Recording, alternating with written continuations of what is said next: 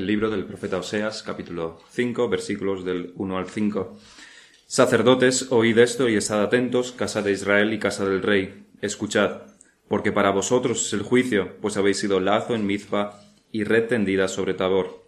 Y haciendo víctimas han bajado hasta lo profundo. Por tanto, yo castigaré a todos ellos. Yo conozco a Efraín, e Israel no me es desconocido, porque ahora, oh Efraín, te has prostituido y se ha contaminado Israel. No piensan en convertirse a su Dios, porque espíritu de fornicación está en medio de ellos, y no conocen a Jehová.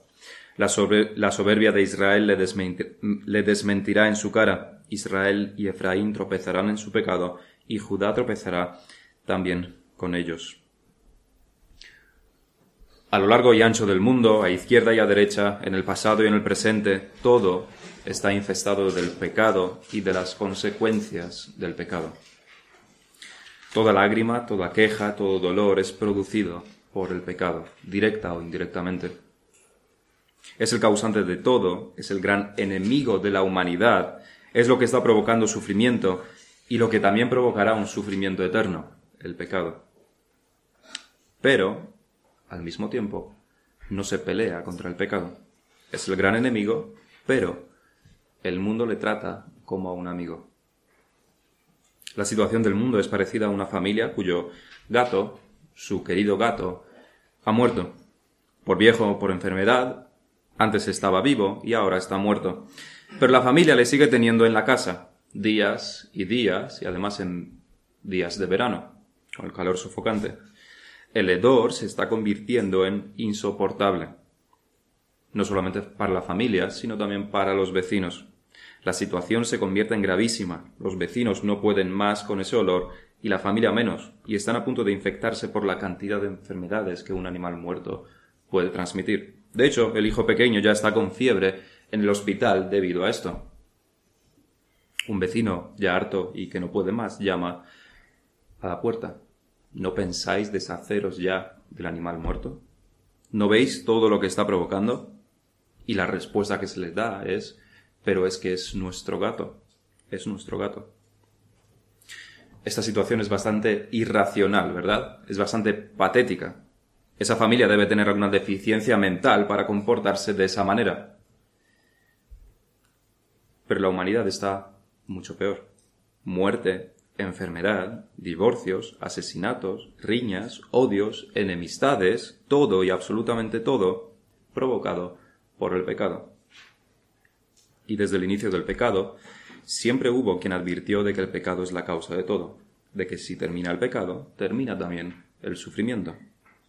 ¿Y sabéis cuál es la respuesta de la humanidad en general y de cada uno de los habitantes del planeta en particular? La respuesta cuando se avisa sobre esto es, pero es que es mi pecado. No quiero deshacerme de mi pecado. Y esta es también la situación de Israel en estos capítulos de Oseas. La situación de Israel, de hecho, desde casi el inicio de la, del pueblo. Su situación y nuestra situación es peor que la familia del gato muerto, porque en nuestro caso, en nuestro caso, no es un vecino el que viene y nos sugiere que nos deshagamos del gato. Sería más bien como si todos los poderes del país, políticos y religiosos y presidentes y rey, diesen una orden de que se eliminase ya el cuerpo del animal, bajo pena de condena perpetua. Ni siquiera eso refleja lo suficientemente bien nuestra situación ni la situación de Israel. Porque es Dios mismo, el Creador, el sustentador, el omnisapiente y omnipotente, es Él quien nos advierte del pecado. Es el legislador es el juez y es también el verdugo y está advirtiendo. La humanidad se sigue aferrando a su pecado. Israel sigue en sus caminos pecaminosos. Cuando leemos estas advertencias serias hacia el pueblo de Israel, lo vemos en Oseas 4, en Oseas 5, también en los capítulos anteriores, por supuesto. Cuando lo leemos, nos es difícil concebir cómo pueden los israelitas pecar de esta manera. ¿Cómo pueden abandonar a Dios y servir a otros dioses, arrodillarse ante otros, ante los ídolos. ¿Cómo puede ser que el homicidio y el adulterio y la injusticia sean tan prevalecientes en Israel? ¿Cómo es posible? Son como bestias y mente, como animales irracionales. No lo podemos entender. Eran muy malos. Quizás nos ayude a entenderlo un poco más si pensamos en la última vez que nosotros también hemos pecado. La última vez que has pecado.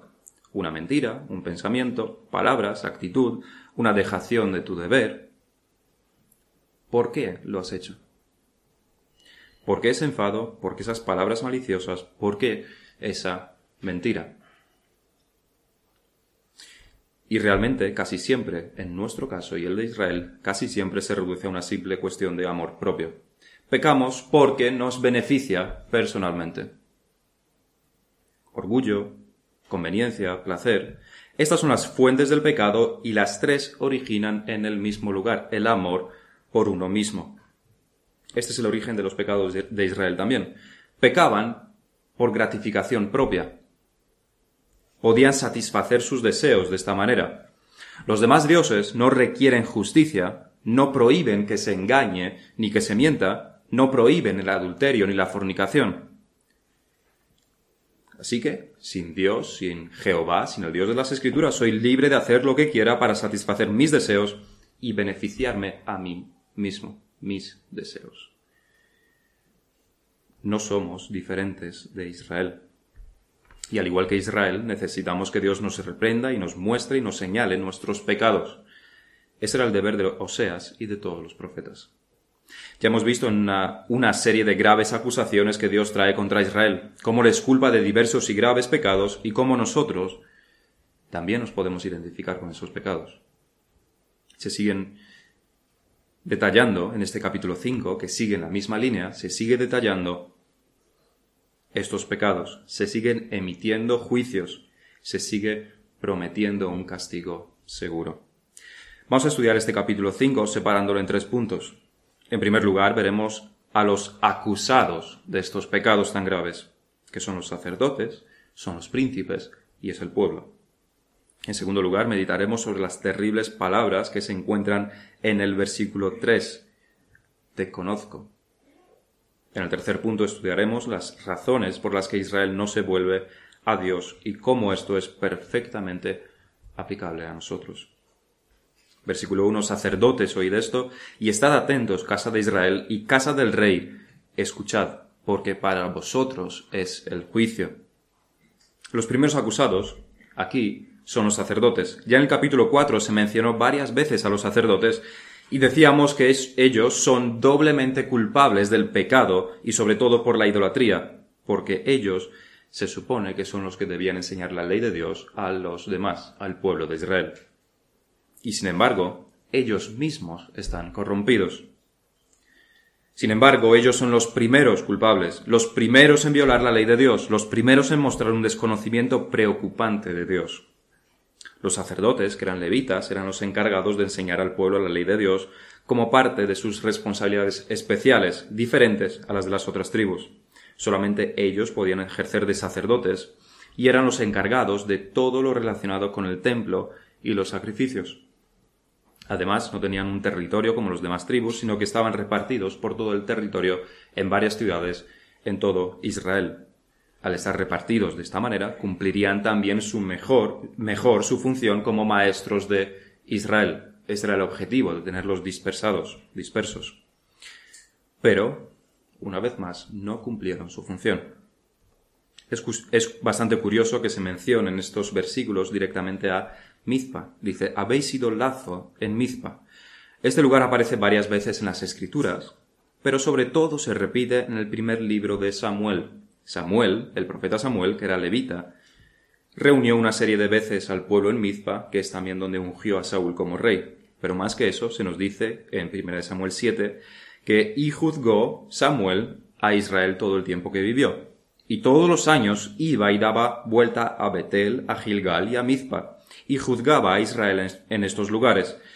Después volvía a Ramá, que también se menciona en estos versículos, porque allí estaba su casa y allí juzgaba a Israel y edificó allí un altar a Jehová.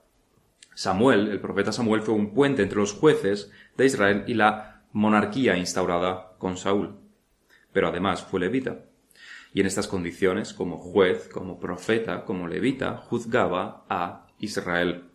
Administraba juicios, pero una gran parte de esta labor era también enseñar al pueblo. Samuel era el ejemplo a seguir por todos los levitas y los sacerdotes. Él cumplió con lo que era, con la que era su tarea. Y Mizpa, principalmente, fue el centro de estos trabajos suyos. Fue aquí donde se coronó al primer rey, fue aquí también donde hubo una vuelta a los caminos del Señor y donde comenzaron las victorias sobre los filisteos, en Mizpa. Todo esto lo tenemos en primera Samuel. era uno de los centros políticos religiosos más importantes desde el profeta Samuel. Mizpa era una de las ciudades de la tribu de Benjamín y se cree que los eruditos dicen que es la misma ciudad de Nob a la que David huyó y donde estaba el sacerdote Ahimelech. Dicen que Mizpa y Nob es la misma ciudad. Y probablemente se menciona aquí a Mizpa debido a que era un centro religioso por la importancia que tuvo como centro de enseñanza y juicio desde los días del profeta Samuel. Y por tanto, aquí se está haciendo un duro contraste entre lo que Mizpa debía ser, lo que era en tiempos de Samuel, y lo que los sacerdotes en particular hicieron de la ciudad. Y es que en vez de enseñar, en vez de elevar al pueblo al conocimiento de Dios, en vez de dirigirlos y guiarlos hacia una obediencia a Dios, ellos fueron lazo en Mizpa. Fueron de tropiezo en Mizpa. Fueron una trampa. No solamente que no hicieron bien, es que hicieron mal. Probablemente desanimaban a los israelitas fieles que querían peregrinar a Mizpa para escuchar las exposiciones de la ley de Dios.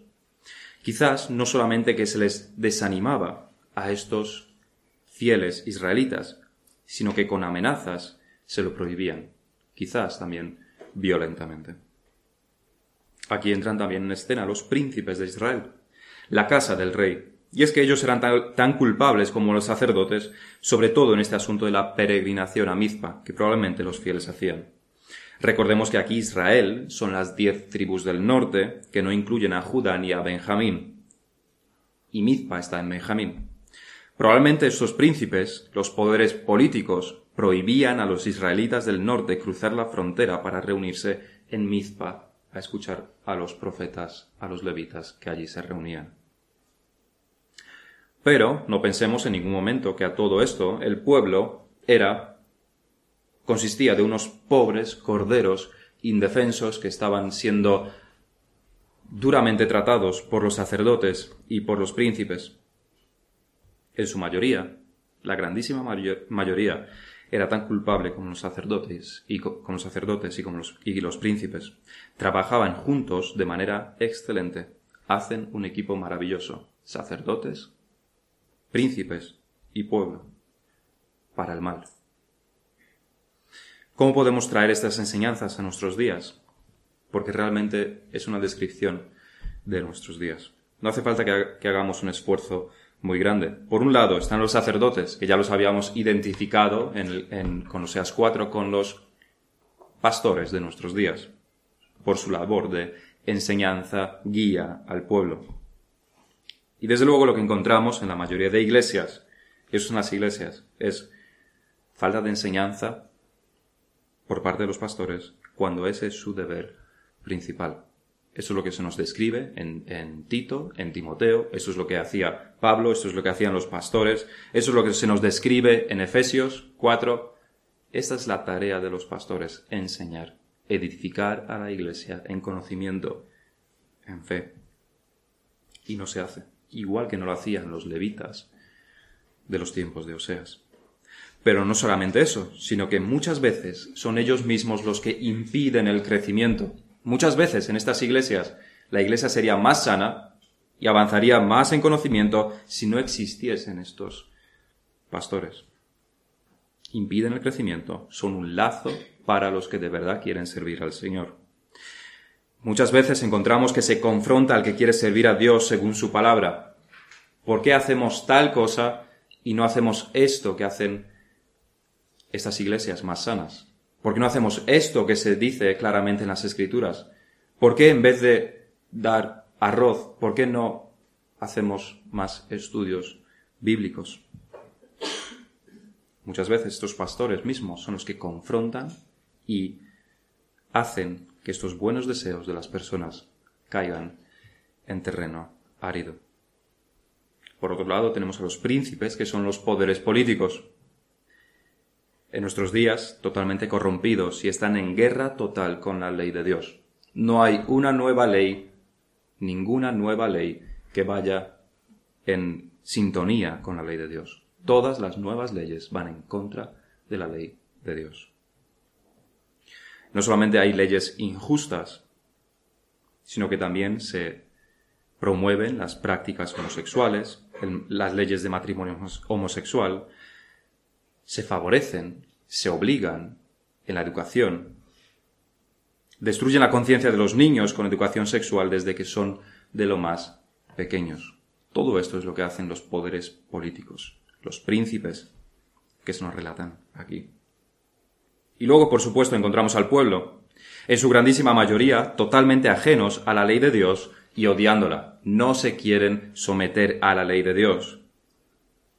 Lo que encontramos en nuestros días es alcohol, son drogas, son fiestas, es vivir solamente para uno mismo, para satisfacer uno mismo sus propios deseos. Da absolutamente igual lo que la palabra diga, por supuesto. Pero no solamente que ellos son los que hacen estas cosas, no se queda ahí la cosa, tal como se nos, como se nos dice en estos versículos, el pueblo, los príncipes, los sacerdotes, no solamente que ellos mismos son malos, sino que ejercen una presión, tienden lazo a los demás. Y en este caso también, la sociedad en la que tenemos, en la que vivimos, hay una grandísima presión social hacia los cristianos. Hay una grandísima presión social hacia los que quieren vivir de acuerdo a los estándares de las escrituras.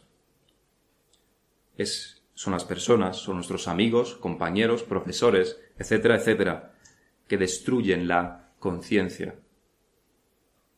Y aquí podemos incluir la vestimenta, el alcohol, novias y novios.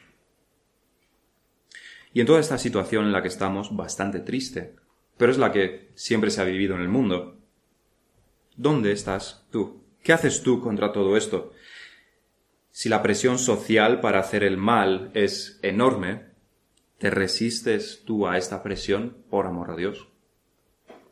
O más bien tú mismo eres parte de ese cáncer que mata la inocencia y pone la zancadilla a cualquiera que quiera avanzar en la hacia lo bueno. ¿De qué lado estás? Y la Biblia realmente no permite términos medios porque no los hay. El Señor nos dice, el que no es conmigo, contra mí es, y el que conmigo no recoge, desparrama. Pasando a nuestro segundo punto, el versículo 3 nos dice, Yo conozco a Efraín e Israel no me es desconocido, porque ahora, oh Efraín, te has prostituido y se ha contaminado Israel. Dios conoce a Israel. Estas palabras están en claro contraste con el conocimiento de Israel de Dios que es nulo. Israel no conoce a Dios, pero Dios sí conoce a Israel. El pueblo pereció porque le faltó conocimiento. Lo encontramos en Oseas 4. No conocían a Jehová, pero él sí conoce a su pueblo. Como decíamos, no es que a los israelitas les faltase información sobre Dios. O que, uy, qué pena, se les ha olvidado que no deben adorar a otros dioses ni se deben arrodillar ante sus ídolos. No es que se les haya olvidado casualmente estas cosas. No se trata de eso. No se trata de ese conocimiento. Se trata de que sus obras estaban totalmente ajenas a la ley de Dios. En la práctica, en la práctica, no mostraban ningún conocimiento de Dios. Sus obras eran las obras de animales irracionales que no tienen dueño o que no le conocen. Puedes tener mucha información sobre quién es Dios, sobre qué dice la Biblia, y aún así vivir como un ateo total, con sus mismas obras, sus mismos objetivos, sus mismos deseos y su mismo egocentrismo. Pero, aunque vivas así, y no conozcas a Dios de esta manera, Dios sí te conoce a ti. Y esto debería hacernos temblar. Demasiadas veces escuchamos de llamados cristianos que aparte del nombre no tienen nada más de Cristo y dicen, no me juzgues porque Dios me conoce y Dios conoce mi corazón. Y según su manera de vivir, según lo que hacen y lo que quieren hacer, esas palabras las deberían decir temblando como si estuviesen a 30 grados bajo cero y con, una, con un escuadrón apuntándoles con los rifles. Dios nos conoce me conoce y te conoce. Conoce cada uno de tus movimientos, ve todo lo que haces, oye todo lo que dices, sabe todo lo que piensas, toda mala obra, todo pensamiento lujurioso, todos tus deseos pecaminosos, todo lo que ves y te gusta mirar y escuchar. Él lo sabe todo. De hecho, nosotros probablemente nos hayamos olvidado de la grandísima mayoría de nuestras malas obras y pensamientos y palabras. Nos hemos olvidado. Y Dios no. Los conoce todos y cada uno. Y nunca los olvidará.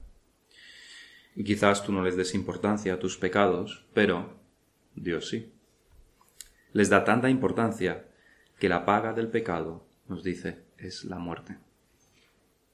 Dios conoce tu corazón, conoce tus deseos, conoce tus motivaciones, sabe por qué haces lo que haces. Sabe por qué incumples tus deberes, sabe por qué no lees la Biblia ni meditas en los sermones. Lo sabe mejor que tú. Es más, Dios sabe todo esto, aunque tú no le quieras conocer a Él. Quizás creas que puedes ignorar a Dios, que si tú no te acercas a Dios, entonces Dios también te ignorará a ti y podrás vivir una vida paralela a Él y así no se mete en tu vida. Es como ignorar al profesor en clase. Entras sin que te vea, no dices nada y entonces aunque no hayas hecho tus deberes tampoco te dice nada porque pasas sin ser percibido. No ocurre así con Dios, eso es ciencia ficción. Es como decir que si no vas a la comisaría de la Guardia Civil, pero estás constantemente incumpliendo leyes, la policía no te va a hacer nada. Vas a 200 por hora en la autovía constantemente, te multan y tú vas a reclamar porque dices que no conoces a estos policías. Pero ellos sí te conocen a ti. De hecho, te han hecho una foto. Pero esta es una de las falsas creencias que el mundo tiene, que si ellos no conocen a Dios, si no están interesados en Dios, que si no tienen nada que ver con la Iglesia, si no se meten en estos asuntos religiosos, entonces Dios también los dejará en paz y no se meterá en sus vidas. El único problema es que incumplen ley tras ley la ley de Dios.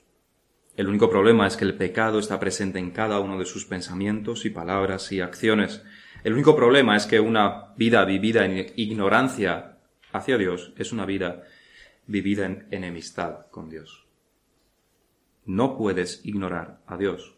Puedes huir, tratar de esconderte, puedes cruzar mares y océanos, pero no puedes pensar. Puedes no pensar en Dios todo el día, pero es Dios mismo quien te da las fuerzas en las piernas para correr y el aire para respirar y cada uno de los latidos de tu corazón. ¿A dónde puedes huir de Dios? Tu vida te la da Él. Dios te conoce aunque tú no le quieras conocer. Y eso es una muy mala noticia. En las Escrituras encontramos el caso del apóstol Pablo, cuya vida fue intachable, cuyos esfuerzos siempre estuvieron dirigidos hacia el servicio a Dios, cuyos deseos y afanes estaban siempre en línea con la palabra divina. Y en 1 Corintios 4 escribe, Yo en muy poco tengo el ser juzgado por vosotros, o por tribunal humano, ni aun yo me juzgo a mí mismo. Porque aunque de nada tengo mala conciencia, no por eso soy justificado, pero el que me juzga es el Señor quizás sean sus palabras, este versículo, el modelo que muchos cristianos tienen al decir que a ellos les juzga solamente el Señor y tú no puedes reprenderlos, no les puedes decir nada sobre su conducta. Pero esos cristianos solamente copian las palabras de, Pablo, no sus acciones. A lo largo de sus cartas, Pablo defiende su ministerio y defiende sus acciones en numerosas ocasiones, sobre todo frente a los corintios. Su vida es pública. No tiene nada que esconder ni nada que ocultar. Puede exponer toda su vida frente a los demás y juzgado por la ley de Dios sería de lo más intachable. De hecho, él mismo dice, seguid mi vida, seguid mi modelo de vivir, mi manera de vivir. Pablo está seguro además de que está haciendo la voluntad de Dios. Está completamente convencido de que conoce a Dios, de que conoce su ley y de que sus esfuerzos van dirigidos al cumplimiento de sus preceptos para su gloria. Y Pablo no es un loco ermitaño que vive en soledad y por tanto nadie realmente sabe lo que hace, solamente él escribe sobre sí mismo. Todo lo que dice sobre él mismo se puede corroborar. Y dice, yo en muy poco tengo el ser juzgado por vosotros. palabras, de nuevo, que se repiten mucho, pero no se repite, no se repite, no se imita todo lo demás. Es también suficiente con ver que tras estas palabras que se repiten de forma melosa por los cristianos de nuestros días, hay de todo menos humildad. Menos por la entonación, que es temblorosa y apagada, lo que hay detrás de eso es un orgullo comparado en tamaño, solamente se puede comparar con los océanos. Es un total rechazo a hablar sobre sus hechos, sobre su vida. Cuando escuchamos eso es que alguien no quiere hablar sobre sí mismo. Todo lo contrario a lo que encontramos en Pablo. Pero es más, en Pablo encontramos humildad no solamente en que es un libro abierto con su vida y todo se puede corroborar. En estas mismas palabras encontramos la verdadera humildad. Porque, dice Pablo, aunque de nada tengo mala conciencia, no por eso soy justificado. El que me juzga es el Señor. Pablo está diciendo que él no tiene una mala conciencia. Tiene una limpia conciencia. Conoce sus obras, conoce sus acciones, conoce sus objetivos, sabe que la gloria de Dios es la más grande de sus pasiones. Pero, dice Pablo, ni siquiera, aun estando él segurísimo de todo eso, ni siquiera eso es suficiente. Eso no le justificará en el día del juicio. El corazón es engañoso y Pablo lo sabe. Los demás confirman mi evangelio, confirman mi ministerio. Yo mismo creo que todo lo que hago está de acorde a las escrituras y que es imposible que nadie me convenza racionalmente de lo contrario. Imposible. Nadie podría hacerlo. Pero, dice Pablo, en último término, ni lo que digan los demás, ni lo que yo mismo diga vale para nada. Solamente Dios es el juez. Que Dios nos ayude a que imitemos a Pablo no solamente en sus palabras, sino en su vida y en su humildad. En nuestro tercer punto vamos a leer el versículo 4. No piensan en convertirse a su Dios porque espíritu de fornicación está en medio de ellos y no conocen a Jehová. Una declaración parecida encontramos también en el versículo 12 del capítulo 4. Mi pueblo a su ídolo de madera pregunta y el leño le responde porque espíritu de fornicaciones lo hizo errar y dejaron a su Dios para fornicar. Pero, mientras que en el capítulo 4 se nos daban las razones por las que el pueblo de Dios se alejaba de Dios, como abandonaron las leyes de Dios, el culto a Dios, la adoración al Dios verdadero, aquí se nos dice la razón por la que no quiere volver a Dios. En el capítulo 4 se fueron, huyeron, se apartaron de Dios. Aquí no quieren volver. Te has alejado, pero ¿por qué no vuelves? Y la razón realmente es la misma. Aquello tras lo que se fueron es lo mismo por lo que se quedan alejados de Dios. Han, han cambiado la adoración verdadera por una falsa. Han cambiado a su Dios. Pero todo cambia, menos las razones por las que abandonan a Dios. Y por supuesto que la razón es el pecado. No piensan en convertirse porque espíritu de fornicación está en medio de ellos dejaron a Dios para fornicar y se quedan lejos de Dios para seguir fornicando. Y aunque por supuesto debemos interpretar esto en el sentido metafórico de la idolatría, que por eso estamos en Oseas y hemos visto su matrimonio con Gomer, no podemos tampoco olvidarnos del sentido simple de estas afirmaciones, y es que realmente se alejaron de Dios para cumplir con sus deseos sexuales. Bajo la ley de Dios, decían ellos, estaban inhibidos, no podían expresar sus deseos, no podían cumplir sus deseos. ¿Qué es esto de tener que ser fiel al esposo o a la esposa? ¿Qué es esto de que no me puedo acostar con nadie antes del matrimonio? ¿Qué es esto de que tengo que ligar mi vida para siempre a una mujer o un hombre si solo quiero satisfacer mis deseos? ¿Qué es esto de que para comenzar una relación debo seguir ciertos principios y prohibiciones, que tengo que tener una situación estable antes de poder comenzar algo con una chica? ¿Qué es todo esto? Todo prohibiciones, todo en contra de mis deseos. Pero esto es parecido a si tuvieras la oportunidad de invitar a cenar al rey. Lo vas a hacer de la forma más formal posible. Es el rey. Vas a estudiar cómo colocar los cientos de tenedores y cuchillos, te vas a vestir muy elegantemente y vas a tener sumo cuidado en absolutamente todo. Viene el rey a cenar. El rey viene, por supuesto, elegante, con corbata hasta el cuello, y come con modales exquisitos, cada cuchillo para cada tipo de carne, cada tenedor para lo que sirve, Cada copa le da, a cada copa le da su debido uso. ¿Creéis que el rey se siente inhibido y tiene un espíritu de queja y descontento porque está limitado a no vestir con pantalones de deporte y camiseta de tirantes? ¿O que se siente reprimido por no poder con las manos? Pero ahora cambiemos de invitado. Ahora nuestro invitado es un perro. Le sentamos a la mesa y le intentamos obligar a que coma con cuchillo y tenedor, además de vestirle con su traje y corbata. ¿Cómo se sentirá el pobre perro? Probablemente tenga un trauma para el resto de su vida. El punto de esta ilustración es demostrar que el problema no está en la ley. El problema no es la ley. El problema no está en las restricciones. El problema está en quién eres. Todos son prohibiciones para ti. No puedes ver esto, no puedes ir a la discoteca, no te puedes emborrachar, no puedes fumar, no puedes tener novio ni novia, no esto y no aquello. El problema no es la ley, el problema eres tú. Israel quería libertad. Nuestro mundo quiere libertad. Queremos liberación de la, de la, moral cristiana, queremos acostarnos con quien queramos y hacer todo lo que queramos.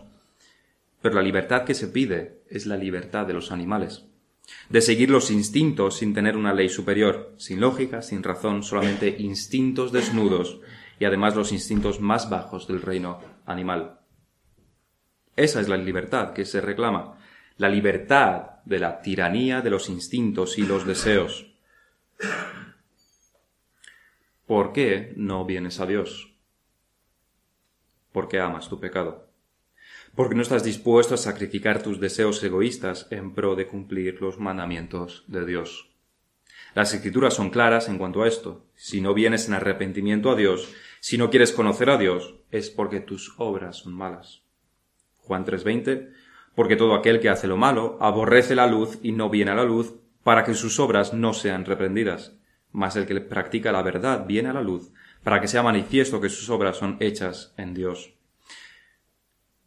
¿Qué pecado amas para que no pienses en convertirte a Dios?